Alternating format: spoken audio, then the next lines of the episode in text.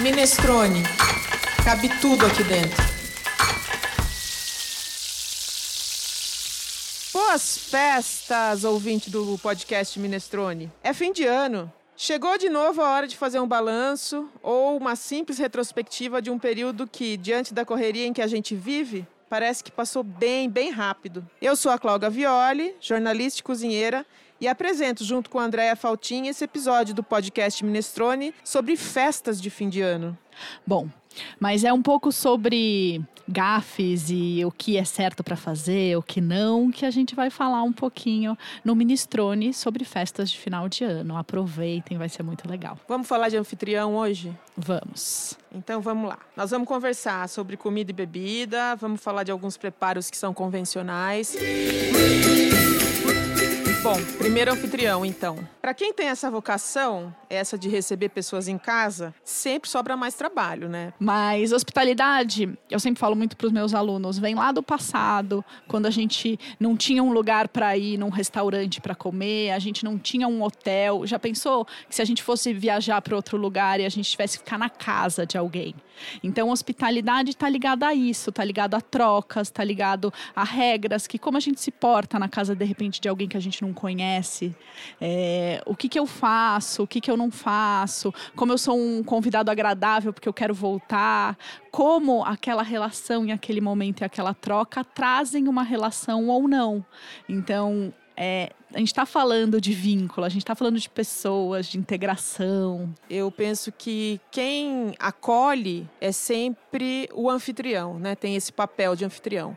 E o que é acolhido, o que chega, o estrangeiro, o, o que vem de outro lugar, o que caminhou para chegar, o que é convidado, esse, esse é o hóspede, né? Esse tem o papel do hóspede. Acho que a gente vai ficando cada vez mais sensível diante da interpretação desse encontro, né? É, o anfitrião é aquele que acolhe, é aquele que abre as portas da sua casa, que providencia é, que tudo esteja bem nos seus devidos lugares, que, que tudo esteja é, apropriado para receber quem vai chegar. E tudo isso é sempre envolvido com muita comida, com muita alegria, com alguns pratos que são tradicionais, outros nem tanto, né, com algumas inovações. Como a gente está falando de festa de fim de ano, só para facilitar, vamos pensar num modelo de festa, pode ser? Uma sem família, vamos dizer isso. Digamos que essa festa vai ter entre 10 e 15 pessoas. E como a gente se organiza para isso, né? É, toda vez que a gente vai receber, a gente tem passos, coisas que a gente pensa e faz antes do dia em si, do momento em si, vai. Na gastronomia, em eventos, a gente chama de checklist. Então a gente achou importante trazer essa ferramenta, que é tão usado no mundo profissional, para a gente usar em casa. Porque, querendo ou não, é uma ordem, algo que ajuda a gente a, a fazer bem feito, a fazer de um jeito gostoso. E, e... a não esquecer Ai, itens. Porque a gente sempre esquece. Então vamos pensar em número de convidados primeiro, para a gente começar a fazer essa lista. É, é, bom ter o nome desses convidados nessa lista, o nome de todos, prevendo que alguns são solteiros e vão chegar acompanhados possivelmente na festa. É, é preciso prever crianças e bebês e também as pessoas idosas. Elas têm que estar listadas ali. Não é porque a vovó vem com o tio fulano que a gente vai esquecer de deixar uma poltrona especial, um lugar, porque os idosos ficam mais cansados, eles precisam de um espaço que seja mais confortável para se instalar. Eu acho que uma das regras do anfitrião é isso, se adiantar às necessidades dos seus convidados. É, e com essa primeira lista na mão, como o Natal tem data certa, a gente vai pensar aqui na nossa, no nosso podcast Minestrone é, numa festa de família. Todos vão contribuir trazendo alguma comida e bebida. Não vai sobrar só para o dono da casa pagar tudo e fazer tudo sozinho. Mas tem uma coisa importante: quem abre as portas de casa para receber tem que estar tá preparado, como a Andrea falou. Veja, se você prevê que virão 10 pessoas na sua festa e na sua casa moram 5 pessoas, você tem que ter comida, bebida, copo, prato, talher, guardanapo para 15 pessoas ou mais. Ou seja, vai, vai sobrar comida, porque você vai fazer comida para aquelas 15 e outras pessoas vão trazer também. Mas também não é para sobrar um monte. Então, você tem que falar para quem vai trazer mais ou menos a quantidade que a pessoa deve trazer, porque senão fica um desperdício total. Eu adoro isso quando cada um da família traz a sua especialidade. Por exemplo, a especialidade da minha avó é salpicão. E aí a gente vai pensar é, em quem vai trazer cada coisa. Então vamos fazer uma lista agora de bebidas. Então vamos supor que quem vá por uma questão logística é, preparar a, a, área de bebidas seja o dono da casa, porque isso facilita. Então é, vamos pensar em dois drinks para abrir. É, o que, que você acha? Eu pensei em Bellini e pensei em um negócio que está na moda agora, que é o Aperol Spritz. Aí para preparar isso, vai ter que, né, vai ter uma lista de ingredientes. O Bellini é suco de pêssego e champanhe ou espumante. E o Aperol Spritz também vai espumante, até por isso que eu previ essas duas coisas. O próprio Aperol, água com gás, rodela de laranja e gelo. Então, matamos aí os drinks iniciais, beleza? Sim, drinks fáceis com, me, com o mesmo com a mesma base, né? Então a gente usa o espumante para os dois, um um pouco mais antiquado, um um pouco mais modernoso. Eu acho que foi uma dica ótima. Inclusive o Bellini a gente pode fazer sem álcool, né? Para quem não quer beber com álcool, a gente usa um guaraná champanhe, por exemplo. Claro que vai ficar docinho, mas tem um charme, né? Você pode colocar na tacinha para as crianças já irem aprendendo a tomar um drink junto com todo mundo. Claro, a brindar, a celebrar aquele momento. Eu acho que o importante é o anfitrião ter cuidado em realmente dividir tudo isso e conversar com os convidados e é, vai o combinado não sai caro, né? Ah, e tal pessoa vai trazer e é esse papel do anfitrião, articular todas essas pessoas, ter, estar preparado, mas também fazer todo esse meio de campo para na hora do dia ninguém esqueceu do gelo, por exemplo. Bom, então, nas bebidas, a gente previu dois drinks. É, vamos pensar em ter cerveja. O espumante já está lá, né? Porque já foi, já estava previsto. Vinho branco e vinho tinto. Água com gás e sem e refrigerante. Para acompanhar isso, a gente precisa de uns belisquetes. Então, vamos pensar. É... Uma tábua de queijos uma tábua de queijos ou uns patezinhos. Depende de quanto as pessoas querem gastar, né? E de quem vai trazer o quê. A gente pode começar até mesmo com os amendoinzinhos, aqueles milhinhos que são gostosos, que tem, são temperados com mostarda e mel. Essas coisinhas que a gente compra em naquele japonesinho que tem lá perto de casa. e Sim. E também a gente pode fazer alguns que sejam bem bonitos, umas verrines, umas coisas que tenham assim uma, um ar sofisticado, embora sejam bastante fáceis, mas que encantam as pessoas, porque afinal, gastronomia também é comer com os olhos. Assim, um patê bem montado, né? Um patê, uma. Um mousse de tomate seco, que seja. Eu amo caponata também, que nada mais é do que vários legumes cortados, bem salteados, bastante. Que com um outro nome chama ratatouille. É. com aceto, balsâmico e um pouquinho de mel. Qualquer legume que você coloca lá na mistura dá um gostinho e é um antipasto perfeito. Bom, depois vem as entradas. Vamos pensar em duas saladas também?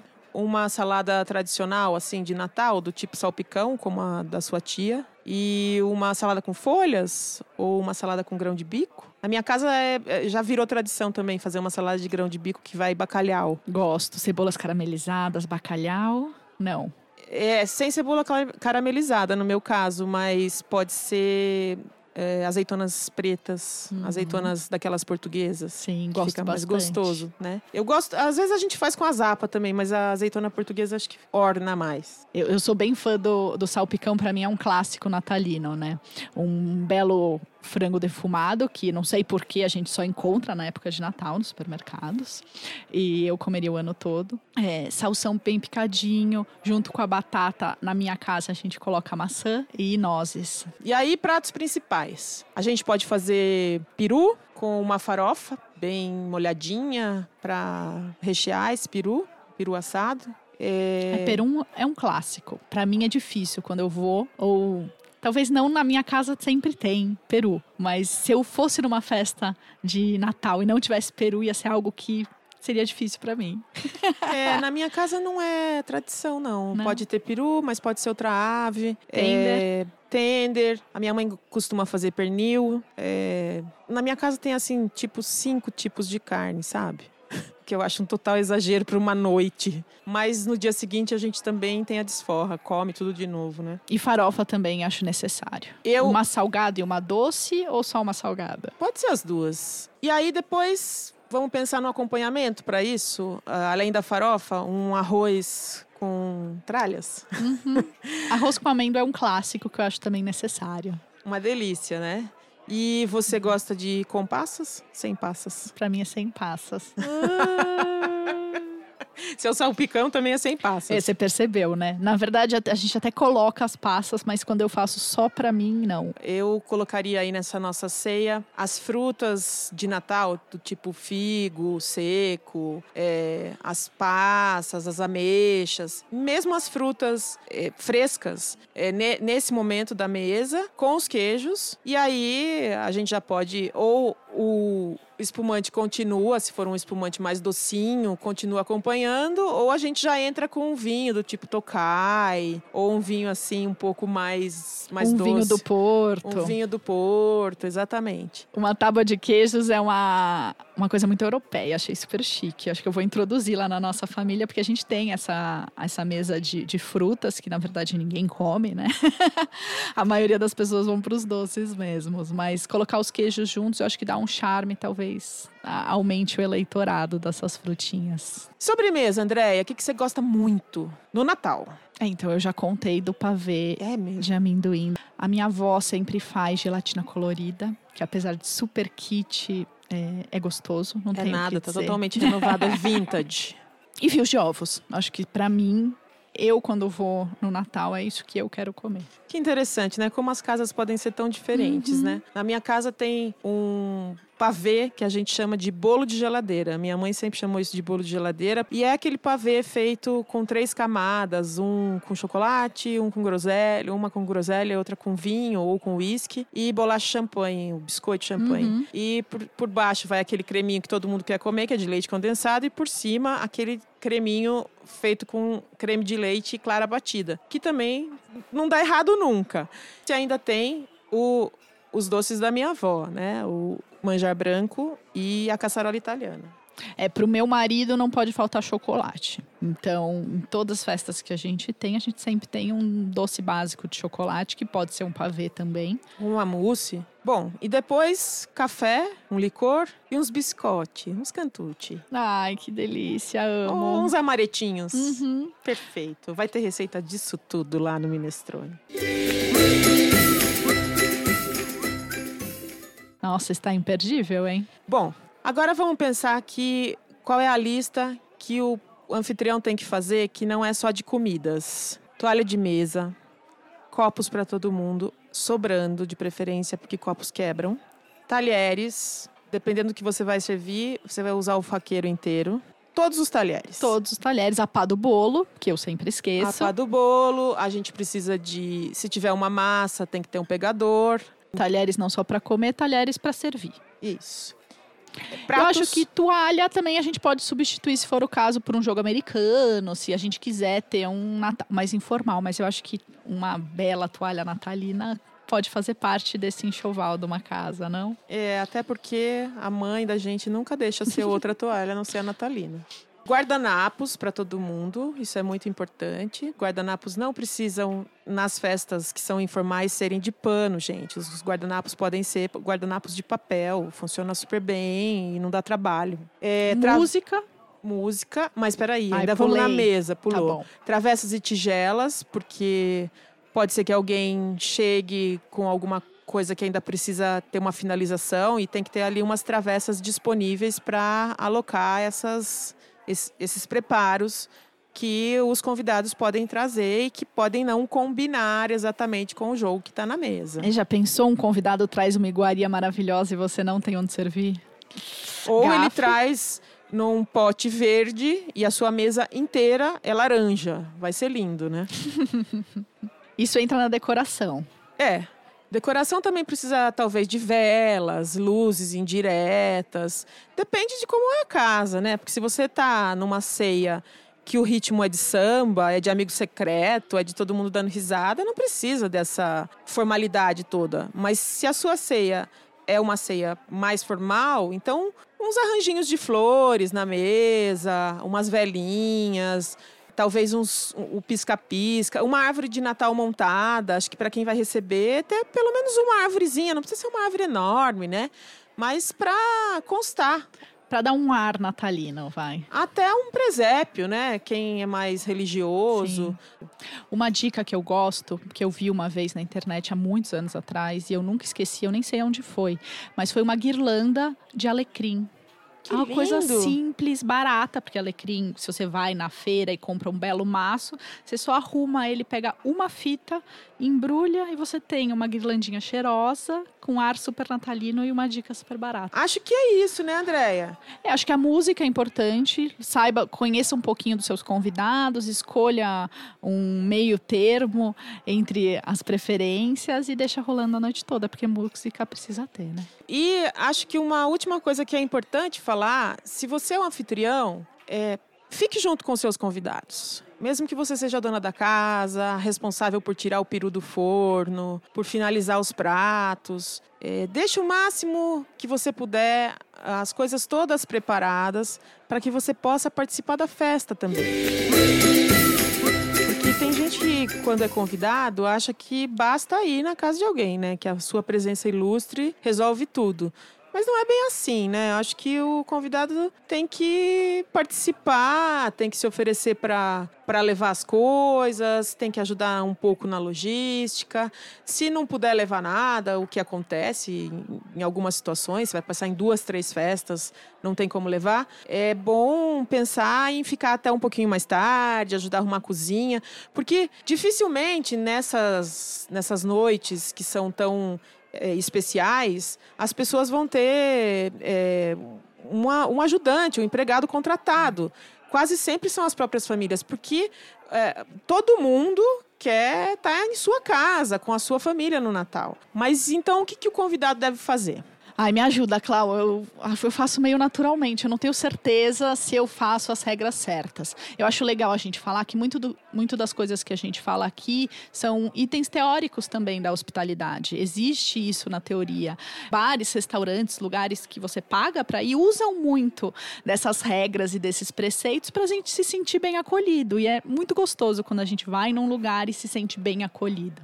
Quem é convidado tem que ter uma primeira pergunta na cabeça. Para quantas pessoas eu devo levar a comida? Para que não sobre muita comida e também não falte se todo mundo quiser experimentar um pouco. Outra coisa é perguntar para os donos da casa se eles precisam de uma ajuda prévia para arrumar cadeiras, arrumar mesa. É, normalmente as pessoas dizem que não precisa, tal, mas faz parte desse ritual, desta relação de hospitalidade que o convidado se proponha a fazer um trabalho que ele se propõe a ajudar, que ele se propõe a fazer parte daquela festa. É, eu acho que fazer parte, cada um pode fazer parte da forma que se sente mais confortável. De repente, ai, não sou um grande cozinheiro. Pode, óbvio que eu sempre tenho a opção de comprar. Hoje no mercado a gente tem opções maravilhosas de rotisseries e mesmo cozinheiros, chefes que vendem diretamente. Mas, por exemplo, ah, eu posso ser boa na decoração, posso levar uma flor, posso ajudar a arrumar a mesa. Né? Sempre tem tarefas divertidas que cada um vai gostar de fazer. Uma coisa importante é assim: você está sendo recebido, então leve um presente. Presenteie a dona da casa. Não precisa ser uma coisa cara. Às vezes você dá um pano de prato, você dá uma colher de pau, uma coisinha muito simples, mas que faz com que essa pessoa se sinta lembrada. Ela está abrindo a casa dela para você. É um, existe um grau de intimidade grande entre as pessoas, às vezes você vai à casa da sua irmã, à casa da sua mãe. É, não é porque é a casa da sua mãe que você não precisa agradá-la. Normalmente no Natal a gente dá um presente, mas esse presente é específico para quem está abrindo a casa aquilo que você se propôs a levar, leve. Porque o menu foi montado com aquilo que você se propôs a levar. Pergunte para o dono da casa que louça ela vai usar, Então ela vai usar a louça branca, você tem, tenta levar o seu preparo pronto ou uma louça branca para que o seu pudim seja virado na louça branca. Porque não tem nada mais chato, isso já aconteceu comigo diversas vezes. É, eu tô dando uma festa na minha casa, tô eu toda arrumada, bonitinha, maquiada, com a unha feita, fiz tudo correndo para conseguir deixar a casa toda pronta. E aí chega um amigo e diz assim: Olha, trouxe um peru cru. Gente, pelo amor de Deus, né? Não dá tempo de fazer um peru. Ou traz um panetone que você tem que rechear na hora para servir com chocolate ou com sorvete. Pô, se você vai levar um negócio que tem que terminar de ser preparado, tenha na sua cabeça que quem vai ter que terminar o preparo é você e não o dono da casa faz parte é, da, da etiqueta que você é, leve as frutas lavadas, o abacaxi descascado, né? Se te cabe levar a bebida, que você leve a bebida gelada. É, não é que no, o transporte não vai aumentar a temperatura da bebida. Ele vai aumentar a temperatura da bebida, mas ela não vai ter saído da caixa direto para a mesa. Ela vai ter saído da geladeira. E aí só basta pôr de novo um pouquinho no gelo que ela já vai chegar na temperatura ideal. Então, pequenos cuidados que são necessários e que fazem parte das regras do convidado muito chato as pessoas que chegam numa festa. Você vai levar o arroz para a festa, o, esse foi o seu prato, e você chega quando todo mundo já comeu o prato principal ou está esperando o seu arroz chegar a duas horas complexo. Eu, como uma boa alemãzinha, costumo chegar no horário. Mas muitas vezes já chegando mais cedo e já sabendo que vou ajudar o anfitrião, porque eu sempre tô com mão na massa, como cozinheira, é o que as pessoas sempre me chamam e querem também. Então. Bom. Lembra que você está entrando na casa de uma outra pessoa, que talvez você tenha intimidade, talvez não. Então é como se fosse o território dela. Então você precisa entender um pouco. Ai, será que eu posso deixar minha bolsa no quarto? Eu pergunto antes. Ai, onde seria melhor eu deixar minha bolsa? Sabe, são atitudes sutis que dão o tom de, ai, estou aqui, estou aberta à, à experiência e ao seu local o que falar e o que não falar na mesa, é, na mesa e na casa de outra pessoa, é uma coisa bastante importante, né? Reserve-se. É, você quer discutir política, quer falar de economia, é, especialmente quando tem um pouco de álcool na relação, é bom não entrar em determinados assuntos. É, equilíbrio é sempre importante e conhecer seu eleitorado, né? É, não adianta eu chegar lá querendo falar de política, assuntos polêmicos e se não vai, não vai funcionar. É para ser uma noite gostosa. Vamos focar no que é gostoso e no que é comum a todos. Vá devidamente trajado. Se a festa não é na beira da piscina, chegar de biquíni não pega bem.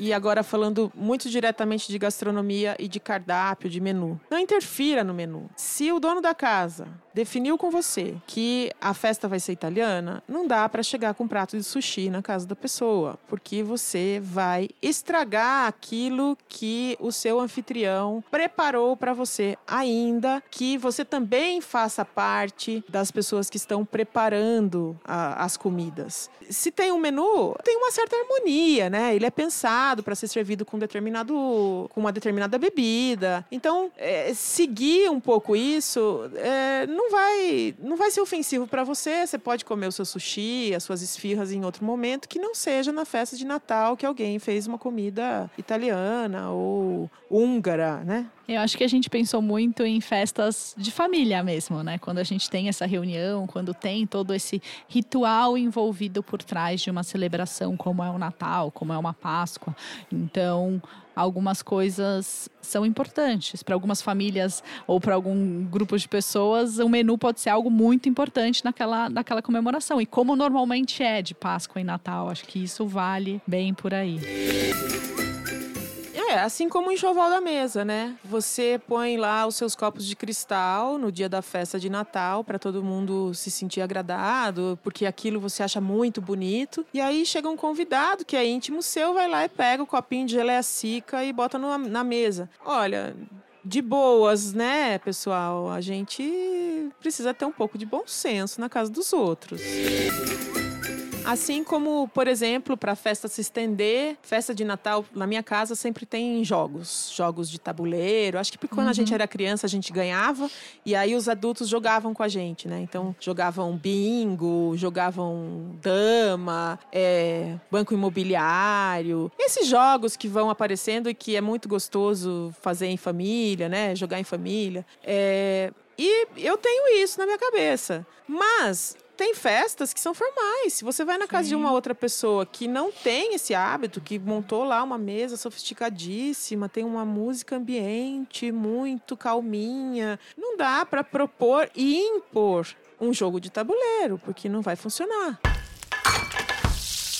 Bom, ouvinte Minestrone, a gente vai terminando esse episódio por aqui. Você que é convidado, é nosso convidado a ouvir todos os podcasts Minestrone. Aproveite o seu tempo de férias. A gente vai ter uns, uns dias aí entre Natal e Ano Novo que a gente trabalha menos ou trabalha num ritmo menos acelerado. Aproveite para maratonear podcasts Minestrone uhum. para olhar lá todas as nossas dicas de receitas, de técnicas no site.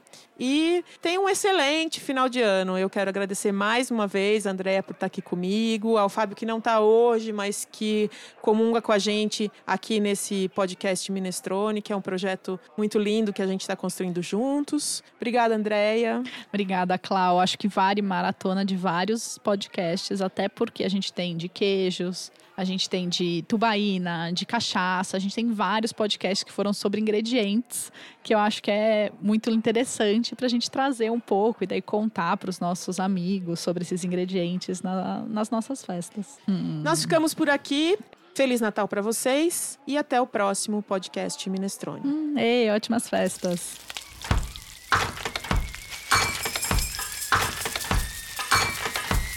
Minestrone Cabe tudo aqui dentro.